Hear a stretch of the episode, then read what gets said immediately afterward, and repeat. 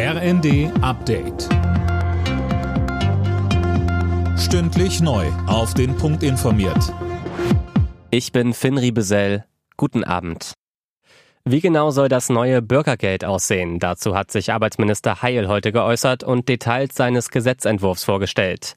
Philipp Rösler, die wichtigste Frage ließ Heil aber noch offen, nämlich wie hoch das Bürgergeld ausfallen soll. Ja, richtig, das ist noch nicht entschieden. Heil schwebt eine Erhöhung der Regelsätze von etwa 40 bis 50 Euro vor. Konkreter wurde er dann in anderen Punkten.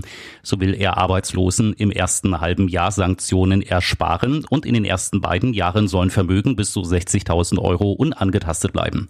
Auf das Bürgergeld hatte sich die Ampel im Koalitionsvertrag verständigt. Es soll Hartz IV ab Januar ablösen.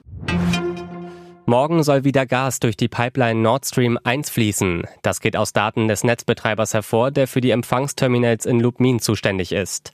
Russland kann die Daten aber noch bis kurz vor der beabsichtigten Lieferung ändern. Regisseur Dieter Wedel ist tot. Das hat das Landgericht München erklärt. Demnach starb der 82-Jährige schon heute vor einer Woche in Hamburg-Tondorf, wo er zuletzt gewohnt hat.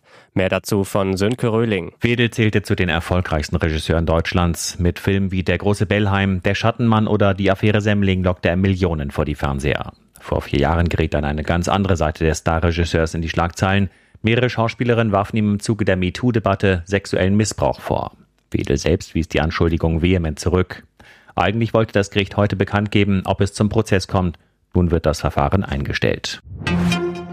Die Sparappelle haben offenbar gewirkt. 62 Prozent der Deutschen duschen mittlerweile kürzer und seltener als noch vor wenigen Wochen. Das hat eine INSA-Umfrage für die Bild ergeben. Vor allem Geringverdiener versuchen so, ihren Energieverbrauch zu senken.